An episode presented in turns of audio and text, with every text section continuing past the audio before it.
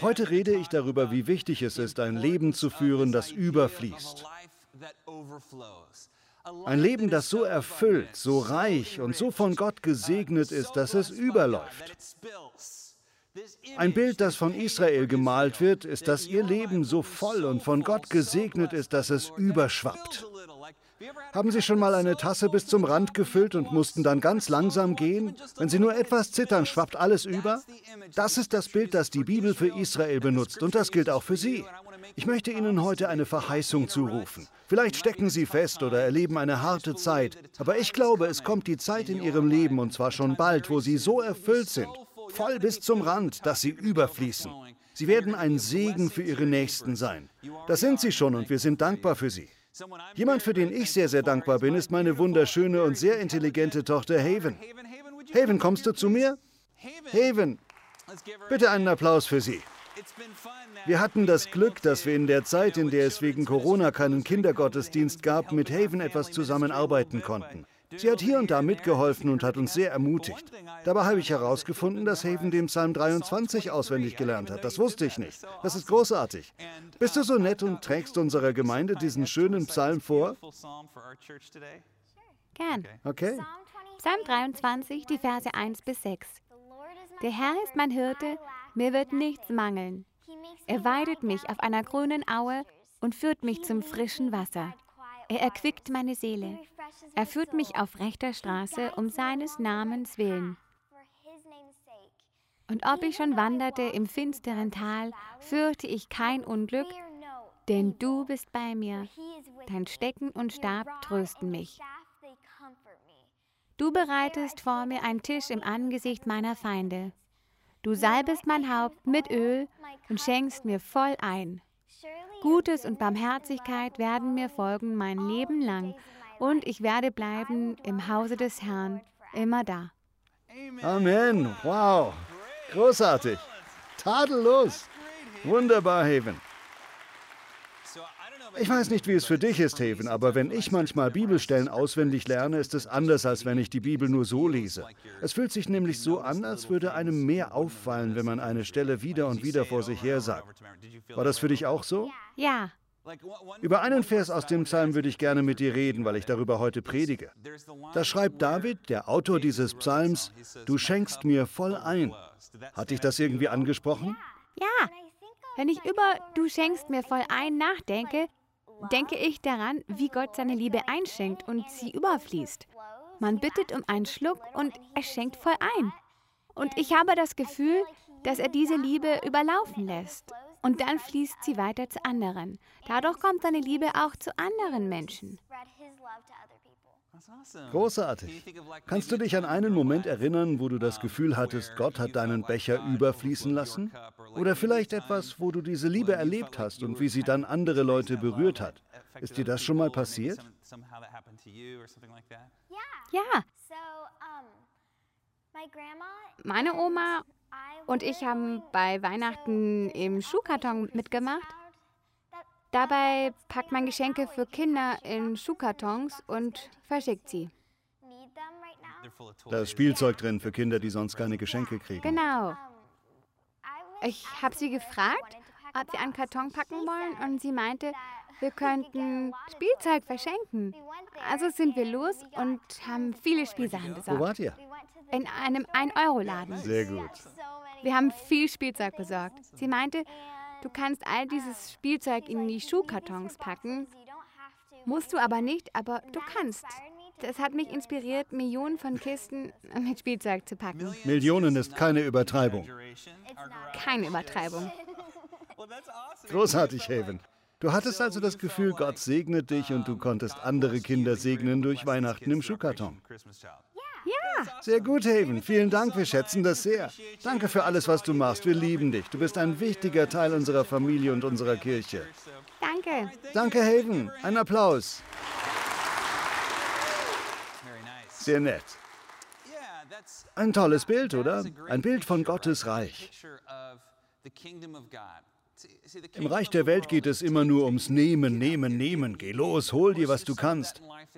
Und natürlich stimmt das auch in Teilen für uns, aber im Reich Gottes geht es darum, von Gott die Fülle zu empfangen. Und zwar geduldig, entspannt. Natürlich gibt es mühsame Zeiten, harte Arbeit und Anstrengung. Und wir sollten wirklich 100 Prozent geben. Aber zugleich haben Christen die Haltung, dass wir von Gott empfangen. Und so fließt das, was wir von Gott als Segen empfangen, die Güte, die er uns gibt, aus unserem Leben hinaus zu anderen. So ein fröhliches Übersprudeln, wie Haven es mit ihrer Oma erlebt hat. Und Haven konnte es an Kinder in anderen Ländern weitergeben. Ich glaube, dieses Bild hat Gott für mich und auch für Sie. Während des Theologiestudiums hatte ich das Glück, Mentoren zu haben, die mich vor den Problemen und Schwierigkeiten warnten, die der moderne Pastorendienst so mit sich bringt. Besonders für Pastoren von kleineren Gemeinden, die zu kämpfen haben, gibt es unglaublich viel zu tun. Da bist du Buchhalter, musst den Behördenkram erledigen und dann auch noch Predigten schreiben. Du hast Gottesdienste zu organisieren, Leute im Krankenhaus zu besuchen, Hochzeiten und Beerdigungen zu halten und auch noch Seelsorge anzubieten. Und das alles, während die Leute Witze darüber machen, wie winzig deine Gemeinde ist und wie wenig Arbeit du hast. Die meisten Pastoren verdienen fast nichts, werden aber beschuldigt, sie wären nur hinter dem Geld her. All das zusammengenommen ergibt dann eine Statistik für Pastoren, besonders für Pastoren, die frisch im Dienst sind und das alles zum ersten Mal erleben. Sie treten an mit großen Visionen, begeisternden Träumen und dann werden sie überwältigt von dem ganzen Kleinkram. Es ist nicht eine große Sache. Normalerweise sind es diese Kleinigkeiten, die sich anhäufen, die das Gefühl erzeugen, dass man gegen den Strom schwimmt. Ich wusste das. Ich wusste das von Anfang an, weil ich das Glück hatte, einige altgediente Pastoren um mich zu haben, die mich gewarnt haben vor diesen Statistiken über Pastoren. Die Zahlen, die von Depression, Selbstmord, Medikamenten und Aufgabe bei Pastoren sprechen. Der Durchschnitt der Absolventen bleibt fünf Jahre im Dienst. Wenn man als Pastor anfängt, denkt man, das mache ich jetzt für den Rest meines Lebens. Das machte mir Sorgen. Ich beobachtete einige Pastoren dabei, wie sie ihre Arbeit machten, und sie kamen mir vor wie jemand, der selbst fast verdurstet und dabei mit einem Gartenschlauch die Leute am Straßenrand absprüht und ruft, hat jemand Durst? So wollte ich nicht sein. Einmal, als ich gebetet habe, hatte ich das Gefühl, der Heilige Geist spricht zu mir. Ich habe viel Zeit auf der alten Ranch meines Vaters in San Juan Capistrano verbracht. Es ist eine alte Ranch und in San Juan Capistrano gibt es viele Brunnen wie diesen hier. Das ist nicht genau der, den ich meine, aber hier haben wir dieses schöne Bild vom Wasser, das aus der kleinen, schönen Öffnung fließt und sich in die darunterliegenden Schalen ergießt. Und ich hörte, wie der Heilige Geist sagte, so sieht das Leben eines Jüngers im Reich Gottes aus. So soll dein Dienst aussehen. Nicht ein verdurstender Mann, der andere anspritzt, sondern jemand, der überläuft.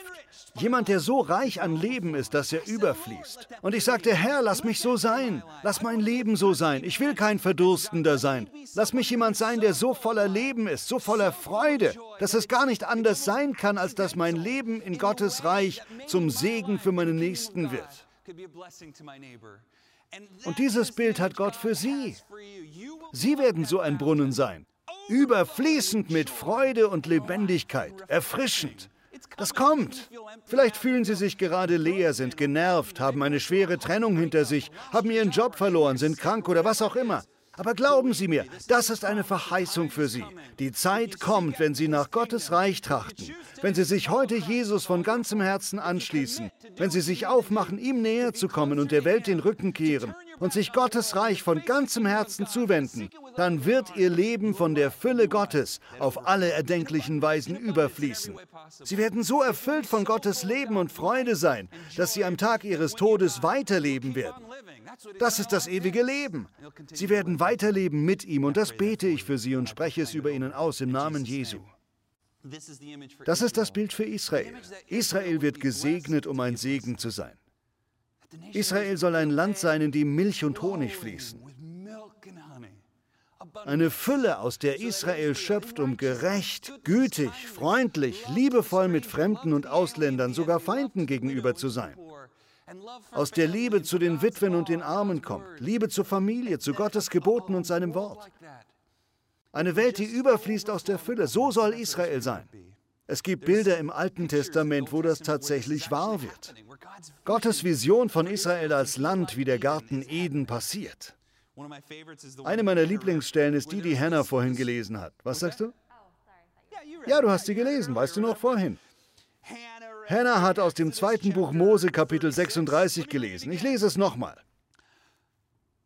So Bezalel und... Ich versuche es. Oholiab. So Bezalel und Oholiab und alle geschickten Kunsthandwerker. Diese beiden Männer, die da erwähnt werden, sind so wie Michelangelo und Da Vinci. Moment, ist das nur eine Person? Nein, es sind zwei. Ich verwechsele sie mit den Ninja Turtles. Verzeihen Sie mir. Sie sind also zwei großartige Künstler. Und alle geschickten Kunsthandwerker, denen der Herr Kunstfertigkeit und Geschick gegeben hatte, die Arbeiten am Bau des Heiligtums zu verrichten, sollen die Arbeiten tun, die der Herr aufgetragen hat. Sie sind dabei, dieses Heiligtum zu bauen, einen Prototypen für den Tempel, der so aussehen soll wie eine Nachbildung des Gartens Eden. Das Heiligtum soll die sehr reale Gegenwart Gottes beherbergen und aus diesem Heiligtum und später dem Tempel soll Leben fließen wie vorher aus dem Garten Eden. Deshalb befinden sich im Heiligtum und im Tempel so viele Bilder aus dem Garten Eden. So berief Mose diese beiden großen Künstler, Bezalel und Oholiab und alle anderen Kunsthandwerker, denen Gott Weisheit und Geschick gegeben hatte. Sie waren bereit, ans Werk zu gehen. Sie fingen also an. Und sie nahmen von Mose entgegen, was die Israeliten an Opfern für den Bau des Heiligtums gegeben hatten. Morgen für morgen kam das Volk mit weiteren freiwilligen Gaben. Da ließen die Kunsthandwerker ihre Arbeit am Heiligtum liegen. Die waren so überwältigt von den Gaben und Mitteln, dass sie zu Mose gingen und sagten, die Leute bringen uns mehr als genug, um die Arbeit zu tun, die der Herr uns aufgetragen hat. Da gibt Mose einen Befehl.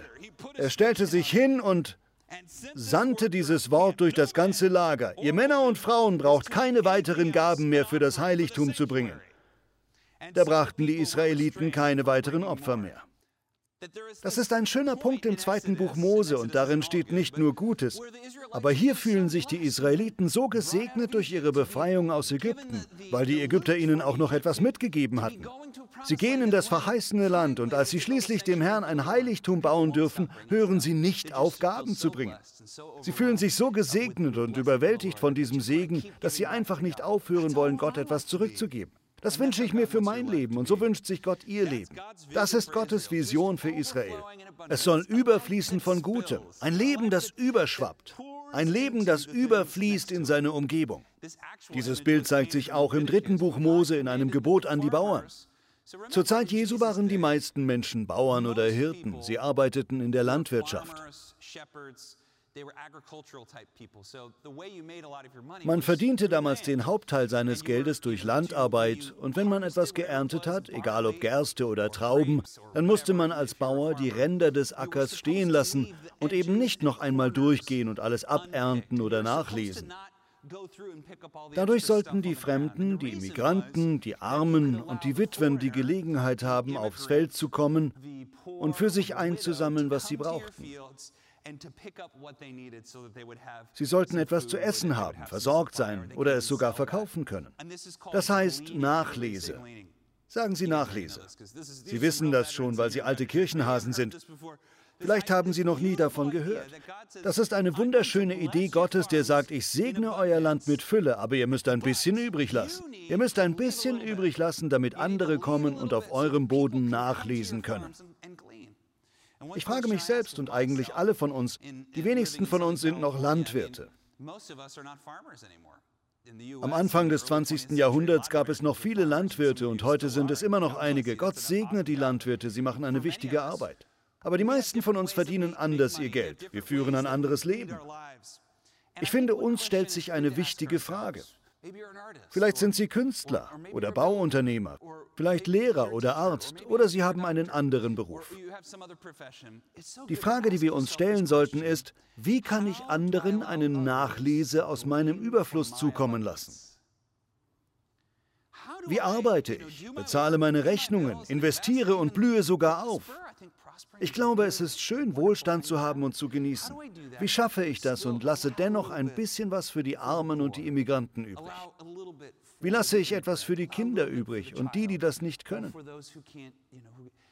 Sie werden sehen, was passiert, wenn Sie etwas für die Nachlese übrig lassen, was auch immer das in Ihrem Fall bedeutet. Fragen Sie Gott und hören Sie auf seinen Geist. Wie kann ich eine Nachlese aus meinem Überfluss geben? Und Sie werden sehen, wie Gott noch mehr Fülle und Wohlstand in Ihr Leben ausgießt. Ich glaube an dieses biblische Prinzip in Gottes Reich, dass man ihn nicht im Geben übertreffen kann. Das sind nicht meine Worte. Das ist ein Klischee. Aber oft ist der Ort, an dem man Opfer bringt, auch der, von dem man wieder empfängt. Wenn du ein bisschen Korn übrig lässt, wird Gott deine Kornfelder segnen. Wenn du ein bisschen deiner Kunst übrig lässt, wird Gott wahrscheinlich deine Kunst segnen. Wenn du etwas von deiner Arbeit übrig lässt, wird Gott deine Arbeit segnen. Ich glaube, so ist Gott einfach. Und mehr noch, sie werden in ihrer Arbeit Sinn finden. Sinn in den Feldern, wo sie bisher vielleicht keinen gefunden haben. Sie werden morgens etwas begeisterter aufwachen. Sie werden das Gefühl haben, ihr Leben hinterlässt tatsächlich eine Spur. Liebe Freunde, ich sage Ihnen, gerade begabte Menschen wie Sie vergleichen sich leicht mit anderen und sagen, so bin ich nicht. Ich bin nicht da, wo Sie sind. Ich bin nicht so gut wie die. Ich sage Ihnen, Sie haben etwas zu geben. Sie haben etwas zu geben und wenn Sie anfangen weiterzugeben, wofür Sie andere nicht bezahlen oder an Menschen zu verschenken, wird Gott Sie weiter in Ihrem Feld segnen. Er wird Sie reichlich segnen. Das ist ein göttliches Prinzip. Probieren Sie es aus und Gott wird es ihnen zeigen. Das ist ein Segen. Wo wir über die Nachlese sprechen, denke ich gerade an die unglaubliche Geschichte, die ich noch erzählen möchte über Ruth. Ruth ist eine der großen Heldinnen der Bibel. Ihre Geschichte fängt so an. Es gibt zur Zeit der Richter eine Familie in Bethlehem. Das bedeutet, es war eine schwere Zeit. Dort passiert kaum etwas Gutes. Die Zeit der Richter war eine schlimme Zeit. Viel Krieg, viel Kampf, Seuchen, Hungersnöte, Dürre und in dieser Zeit, wo es eine fürchterliche Hungersnot gab, beschließt eine Familie Bethlehem zu verlassen und in ein weit entferntes Land am anderen Ufer des Toten Meeres zu ziehen, nämlich nach Moab. Das waren alte Feinde von Israel. Die Familie zieht dorthin und als sie ankommen, finden der Vater, die Mutter und die beiden Söhne eine Heimat. Die Söhne heiraten. Der eine heiratet ein Mädchen namens, und ich will immer Oprah sagen, aber sie heißt Orpa. Andere Buchstabenfolge, Orpa. Der andere Sohn heiratet eine Frau namens Ruth. Beide sind Moabiterinnen. Und dann sterben binnen kurzer Zeit alle Männer. Der Vater stirbt, die beiden Ehemänner sterben und übrig bleiben Naomi, die Mutter, Orpa und Ruth, die beiden Schwiegertöchter. Das klingt schon für moderne Menschen furchtbar, aber damals hatten sie keine Gewehre, nicht wahr? Es hing alles von der Muskelkraft und Stärke ab. Selbst wenn man ein Schwert hatte, musste man stark genug sein, um zu kämpfen. Es war eine gesetzlose Zeit in einer gesetzlosen Welt. Von den Männern hing das Überleben der Frauen und Kinder ab. Frauen brauchten den Schutz eines Mannes vor anderen Männern. Naomi konnte keine Kinder mehr bekommen, was zwar kein Todesurteil war, dem aber ziemlich nahe kam. Es hieß zum einen, dass sie nie wieder heiraten konnte. Kein Mann würde sie beschützen, weil sie ihm keine Kinder mehr gebären konnte. Wahrscheinlich würde sie als Bettlerin enden, arm bleiben und nicht lange leben. Sie würde vielleicht gefangen und als Sklavin leben. Das sind die schlimmsten Nachrichten, die Naomi je gehört hat. Sie hat keinen Ehemann mehr und keine Söhne mehr, die sie beschützen und für sie sorgen könnten. Es sind auch für Ruth und Orpa schlechte Nachrichten, die zwar noch Kinder bekommen können, aber trotzdem in Gefahr sind. Naomi sagt den beiden, weil sie sie liebt, verlasst mich. Ihr seid noch jung und hübsch, ihr könnt noch Kinder bekommen. Geht, findet für euch Männer in eurem eigenen Volk. Und das ist auch aus heutiger Sicht völlig in Ordnung. Die beiden Frauen haben noch ihr ganzes Leben vor sich. Und so sagt Orpa, gut, ich liebe dich, Naomi, aber ich suche mir einen Ehemann. Und Ruth, als Naomi ankündigt, dass sie zurück nach Israel geht, zurück nach Bethlehem, sieht Naomi an und sagt, ich komme mit dir. Ich verlasse dich nicht. Naomi fragt sie, was sagst du da? Du bist jung, du bist wunderschön. Du bist in deinem Heimatland. Geh, finde einen netten Mann und führe ein schönes Leben. Und Ruth sagt darauf, überlegen Sie mal. Ruth sagt, nein, Naomi. Wo du hingehst, gehe ich auch hin. Dein Volk wird mein Volk sein. Und dein Gott wird mein Gott sein. Diese kleine Geste, diese riesige Geste ist, glaube ich, ein Schlüsselmoment der Menschheitsgeschichte. Wir kommen gleich darauf zurück. Der mündlichen Überlieferung nach waren Ruth und Orpa Töchter des Königs von Moab. Sie waren also Schwestern.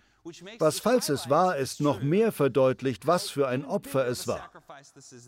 Ruth war eine Prinzessin im Land ihres Volkes und damit ein begehrenswerter Preis, aber sie beschloss, ihrer königlichen Herkunft den Rücken zu kehren, um mit ihrer Schwiegermutter ein Bettlerdasein zu führen, weil sie sie so sehr liebte. Ruths Leben floss über in das Leben von Naomi. Ruth liebte Naomi so sehr, dass sie beschloss, sie nicht alleine leiden zu lassen. Ich liebe diese Geschichte. Ruth und Naomi kommen nach Bethlehem. Israel ist mittlerweile wieder aufgeblüht. Naomi und Ruth sind hungrig und haben keine Bleibe. Sie kennen niemanden, es gibt kein Essen und so kommen sie zu dem, wovon ich gerade redete.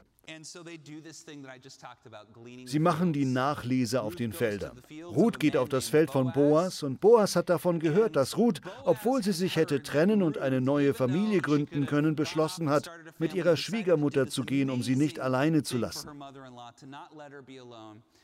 Und so sagt Boas den Männern, die das Feld ohnehin schon für die Nachlese liegen lassen, dass sie etwas mehr liegen lassen sollen. Lasst extra für sie etwas liegen und seht zu, dass sie auf den Feldern ein Bündel einsammeln kann. Immer wenn Ruth hinter ihnen hergeht, sollen sie etwas fallen lassen, das sie auflesen kann. Boas sagt im Grunde, sie ist ein guter Mensch und wir sollten zusehen, dass es ihr gut geht. Ruth sammelt alles ein und geht zurück zu Naomi, ihrer Schwiegermutter, und schwärmt, schau mal, wie viel ich aufgelesen habe. Dieser Mann Boas hat das alles hinterlassen. Und als Naomi den Namen Boas hört und dass er so viel hat liegen lassen, sagt sie, Boas, Boas ist unser Goel. Sagen Sie alle Goel. Goel lässt sich schwer übersetzen. Wenn Sie Ihr ganzes Leben in der Kirche waren, haben Sie das Wort Auslöser oder Löser vielleicht schon einmal gehört. Der Familienlöser. Aber Goel ist eigentlich ein Bruder, der eines von drei guten Dingen tut. Einmal, wenn man dumm war und irgendwie in Sklaverei geraten war durch Krieg oder Schulden, konnte dieser Bruder oder Cousin oder Onkel in das ferne Land reisen, in dem man war, und einen zurückkaufen. Goel, ein Verwandter, ein Familienlöser. Er kauft einen zurück in die Familie.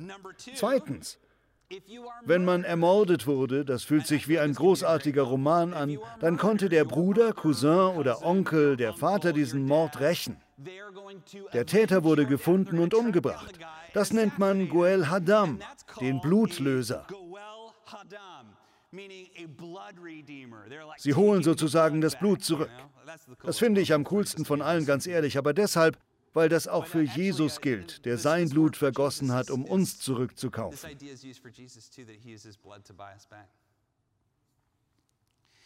Und das Dritte ist, Naomis Ehemann hätte ein Erbe angetreten, aber er ist tot. Sie kann dieses Erbe aber nur selbst antreten, wenn jemand aus der Linie ihres verstorbenen Mannes sie heiratet.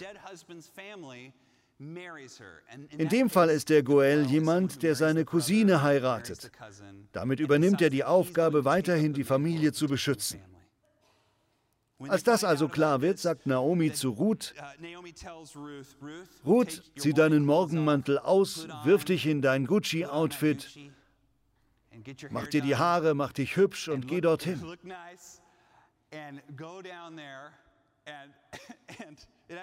Tatsächlich ist das hebräische Wort hier Gucci. Das lernt man nur auf der Bibelschule. Nein, das habe ich erfunden, natürlich. Uh, Aber ja, geh los und zeige deine Schönheit. Zieh deine schönsten Kleider an und sage im Grunde, ich bin zu haben. Und so geht Ruth zu Boas und sagt ihm, ich bin zu haben. Wirst du unsere Familie lösen? Er verspricht, die Familie zu lösen und dann gibt es noch dieses Drama zwischen ihm und dem Mann, der quasi ein Erstrecht hätte. Letzten Endes heiratet Boas Ruth, nimmt Naomi bei sich auf und kauft das Land frei und die Familie. So werden Naomi und Ruth von armen Schluckern zu Landbesitzerinnen. Sie sind glücklich in dieser Familie und ich stelle mir dabei einen Sonnenuntergang in Venedig vor. Eine wunderbare Geschichte. Und in diesem Land nun wird Ruth die Urgroßmutter von König David. Prinzessin Ruth hat einen Sohn, der wieder einen Sohn hat, der Jesse heißt. Als Samuel nach Bethlehem kommt, um Jesse und seine Familie zu besuchen, sind sie auf dem Land, das Ruth, die Moabiterin, geholfen hat, wieder in Naomis Besitz zurückzuführen. So sieht ein großzügiges, überfließendes Leben aus. Ruth hat tatsächlich alles aufgegeben, weil sie Naomi liebte und sie nicht leiden sehen wollte. Vielleicht tun Sie ja gerade so etwas für jemand anderen. Sie pflegen jemanden oder kümmern sich um ein Kind, ein behindertes Kind. Vielleicht haben Sie Enkelkinder, denen Sie helfen und Sie glauben, dass es so richtig ist. Ich glaube, Gott wird Sie dafür segnen. Unser Leben kann überfließen, wie das von Ruth, die Naomi gesegnet hat. Dadurch hat Gott Ruth mit diesem Land gesegnet und mit diesem Ehemann und einer großartigen Zukunft. Das hat den Weg geebnet für die Erblinie von David. Ruth wird als eine von fünf Frauen in der Herkunftslinie von Jesus erwähnt. Das ist eine wunderbare Geschichte. Was ich Ihnen sagen will, ist, ein Leben, das überfließt, ist das beste Leben überhaupt. Damit komme ich zum Ende. Besonders in Zeiten des Leidens, wo es äußerlich so aussieht, als hätte man nichts zu geben, lohnt es sich, auf das Leben im Inneren zu achten. Sie werden sehen, dass es dort so viel gibt, was überfließt. Ich nenne das den Pinata-Effekt. Mag sein, Sie werden das jetzt komisch finden, aber ich mag es. Ich glaube, Sie wissen, was eine Pinata ist. Hier sieht man Haven und meinen Sohn Cohen. Das ist unser Garten. Unser Garten ist nur gute zwei Meter breit von der Wand an. Es macht Spaß, eine Pinata zu schlagen. Ich halte sie an einem Stock, weil wir keinen Baum haben. Wie auch immer. Sie wissen, was eine Pinata ist, oder? Man schlägt darauf und ich möchte, dass mein Leben wie eine Pinata ist. Ich möchte so sein, wenn ich geschlagen werde oder wenn der Satan mich angreift. Wenn der Satan einen angreift, dann nur, weil er will, dass man aufhört, andere zu segnen. Der Satan greift einen an, damit man erschöpft wird. Wenn der Satan angreift, dann will er, dass man aufgibt. Ich habe beschlossen, dass ich immer, wenn ich leide, wenn der Satan mich angreift, ich mich doppelt einbringe. Ich tue mehr. Ich mache es zum schlimmsten Tag für meinen Feind. Ich segne die Leute umso mehr. Ich ermutige die Leute umso mehr. Ich kümmere mich noch mehr um meine Frau und meine Kinder. Ich spüle ab, bringe den Müll raus, helfe den Armen. Ich will, dass es vorgeplant ist. Ich will wie eine Pinata sein. Wenn der Feind auf mich einschlägt, kommt nur Süßes dabei raus. Da habt ihr was davon. Und hier noch mehr. Sie sind wie eine Goldader Gottes. Wenn man eine Goldmine besucht, dann sieht man nur Felsen, Felsen, Felsen und dann diese eine Goldader. Aber Sie wissen, dass man Gold daraus nur auf eine Weise fördern kann. Man muss darauf schlagen. Man muss sich einen Meißel nehmen und zack, zack, zack, darauf einschlagen. Ihr Leben in Gottes Reich ist wie eine Goldader. Sie glauben, sie wurden zerstört. Sie glauben, sie wurden verletzt. Sie glauben, sie wären ruiniert. In Wirklichkeit werden sie aus dem Stein gehauen. Sie werden aus dem Granit geschlagen, um zu werden, wozu sie berufen sind. Wir werden in diesem Schmelzofen des Leides geformt, liebe Freunde. Haben Sie keine Angst vor dem Leiden, das Sie erleben. Versuchen Sie nicht, es zu ergründen. Vertrauen Sie darauf, dass Gott das, was Sie heute erleben, gebraucht, um das Allerbeste aus Ihnen herauszuholen. Ich glaube, das steht Ihnen bevor und ich freue mich für Sie. Ich weiß, es kommt und ich liebe Sie. Liebe Freunde, ich bin gespannt auf das, was Gott in Ihrem Leben tut. Lassen Sie uns beten. Herr, wir lieben dich und danken dir. Hilf uns, Herr, unser Leben so zu führen, wie es der Psalm 23 beschreibt, den Haven uns vorgetragen hat. Dass unser Becher überfließt. Und wir bitten dich, Gott, lass uns Menschen sein, die mitten im Leid, die ihre Becher hinhalten und sagen, Herr, wir empfangen alles von dir. Wir empfangen von dir. Du gibst, was die Welt nicht geben kann. Du gibst, was die Welt nicht geben kann. Herr, gießt du über uns deinen Geist, dein Leben und deine Fülle aus. Das bitten wir im Namen Jesu. Amen.